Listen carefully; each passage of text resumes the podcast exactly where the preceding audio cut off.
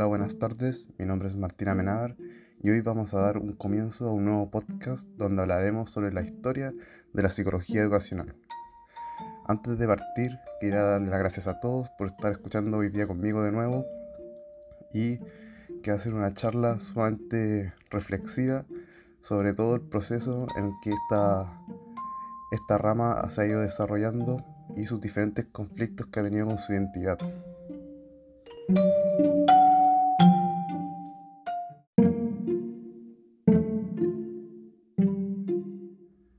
Como modo de introducción, la psicología educacional ha tenido un largo proceso de desarrollo para convertirse en una disciplina con identidad propia, lo que lleva a que aún esté en construcción. Durante este proceso de desarrollo, han habido diferentes autores que han influido en el desarrollo de esta como también en su objeto de estudio, que consiste al final en esta rama, siendo así la influencia de diferentes disciplinas que han buscado interferir en la psicología educacional, como podemos encontrar como es la filosofía, que ha tenido un gran impacto en sus comienzos.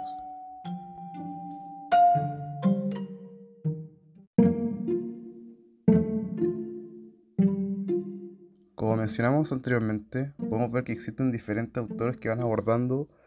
lo que, que consiste la psicología educacional. Y al final lo que tienen en común es que todos tienen su interés por el aprendizaje y la enseñanza de los seres humanos, como un énfasis particular en el estudio empírico que va abarcando estos fenómenos y cómo van influyendo.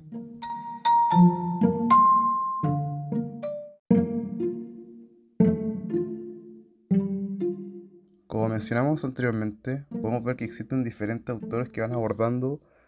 lo que, que consiste la psicología educacional. Y al final lo que tienen en común es que todos tienen su interés por el aprendizaje y la enseñanza de los seres humanos, como un énfasis particular en el estudio empírico que va abarcando estos fenómenos y cómo van influyendo.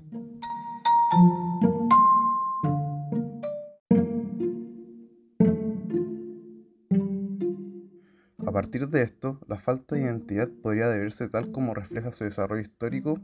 a su dificultad para delimitar claramente sus límites como disciplina autónoma intentando dar respuesta a gran cantidad de problemas relacionados con la educación, no, diferenciando aquellos que lo, componen como disciplina psicológica de las otras de las propias disciplinas, como es que mencionamos anteriormente la filosofía. Por esto, al haber tanto, a querer abarcar tantos problemas, la psicología educacional ha tenido un conflicto en búsqueda de su identidad, ya que no hay un problema fijo al cual atienden, sino que buscan abarcar eh, gran cantidad de los problemas que se dan en las formas de aprendizaje de las personas.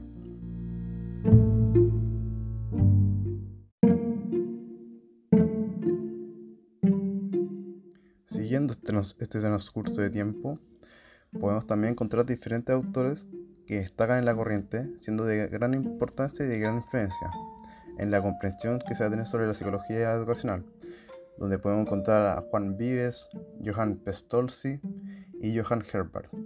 como también otros influentes de la corriente, o sea, de partes de Estados Unidos o Europa, como es el famoso William James, entre otros que han influido considerablemente, para luego llegar y pasar al siglo XX, que es donde más destaca el crecimiento y el nacimiento de la psicología educacional, que veremos ahora.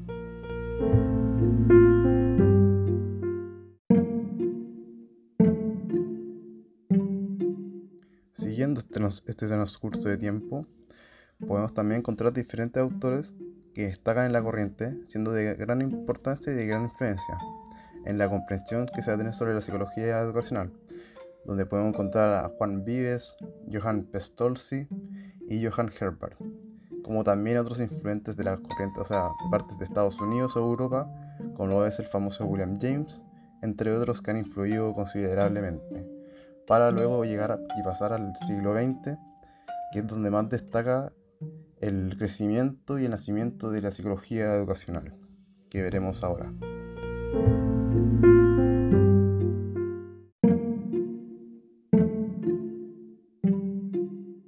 Como dijimos anteriormente, hablaremos sobre el siglo XX y su gran influencia que tuvo la psicología educacional y los grandes conflictos que estuvo en su identidad por la gran cantidad de problemáticas que buscaban atender. A partir de esto se diferencian cuatro momentos esenciales, que el primero eh, parte a fines del siglo XIX y comienzos del siglo XX, donde la psicología educacional gira en torno a descubrir y ocuparse de las personas, aprendan los contenidos escolares, pero poniéndole un foco de observación en, las diferencias individuales que tienen las personas,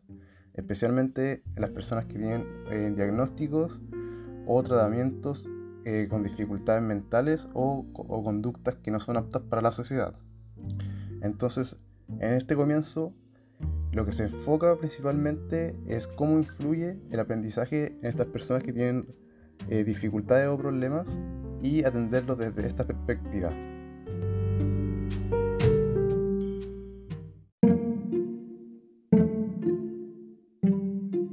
Como tercer momento, a mediados del siglo XX, inicio de los años 80, con la emergencia de los enfoques cognitivos y conductuales, surge la necesidad de fomentar a profesores y profesoras en los avances del conocimiento psicológico. El profesional en psicología es un puente entre el conocimiento psicológico y la práctica escolar, apoyando la práctica docente en los métodos didácticos. Esto quiere decir que se busca fomentar o implementar conocimiento psicológico a los profesores para que estos puedan abordar los temas o problemas en mayor profundidad y poder incentivar el aprendizaje.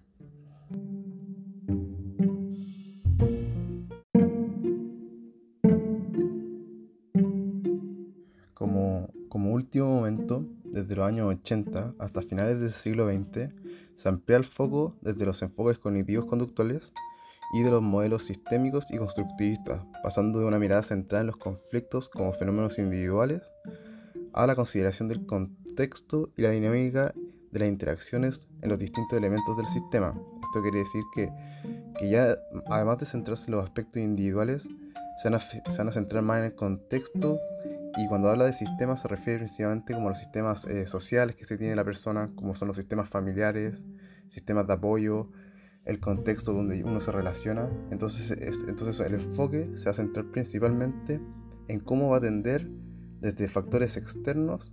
y cómo estos influyen principalmente en el aprendizaje de las personas. Por esto, el psicólogo educativo hoy en día se encuentra dentro de un sistema dinámico, donde este se enfoca en el quehacer de todo el sistema y no solo de él o la estudiante, sino que abarca factores mucho más externos que en sí los problemas que tiene la persona o los factores que influyen dentro de él, sino que abarca todo el contexto en el cual éste puede influir en sus formas de aprendizaje.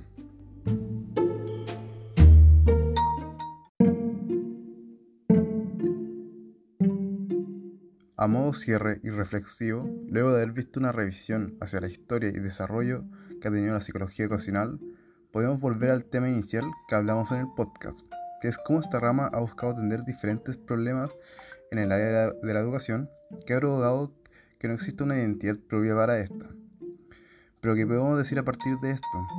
De que como hemos visto la psicología educacional siempre se ha centrado en las formas de aprendizaje que tienen los individuos. A pesar de esto, de, que este, este tema sea muy general, eh, nos muestra cómo mediante su desarrollo se va especializando para poder ayudar o brindar mejores soluciones hacia el aprendizaje de la persona. Así es como que con un comienzo se centra solamente en los aspectos individuales, como lo es la cognición, refiriéndose a los mecanismos mentales que ocupa la persona y que la ayudan en el aprendizaje, como la percepción, la atención, entre otros factores, o a través de aspectos conductuales que infieren en la forma de aprendizaje a partir del comportamiento que tienen.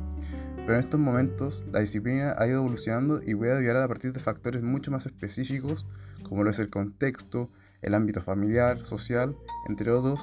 pudiendo así abordar las formas de aprendizaje desde otras perspectivas que pueden estar influyendo en este.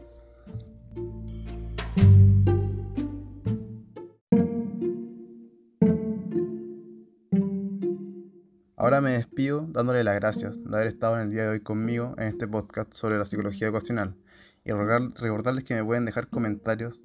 eh, de tal manera que yo en el siguiente podcast los puedo ir respondiendo, así estar al tanto tanto de sus opiniones y así ir mejorando yo para ir dándole información sobre nuevos temas. Muchas gracias, nos, nos vemos en una nueva edición.